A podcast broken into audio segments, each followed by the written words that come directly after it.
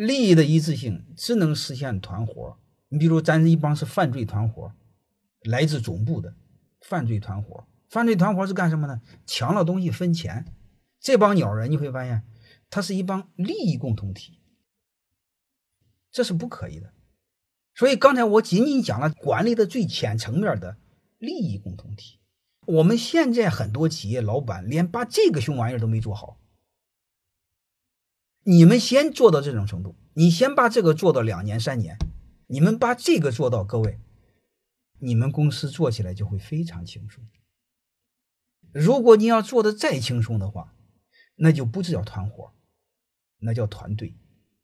团队不是利益共同体，是风险共同体，不但共享利益。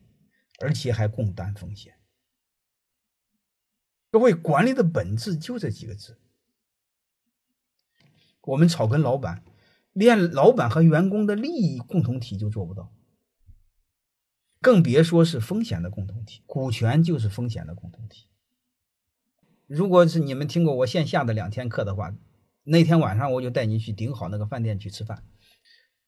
如果你要去他那吃饭，我就让他那个店长给你们做。分享，那个伙计就以前打工的，后来给了股份，给了股份之后，再也没有人挖他走了。为什么？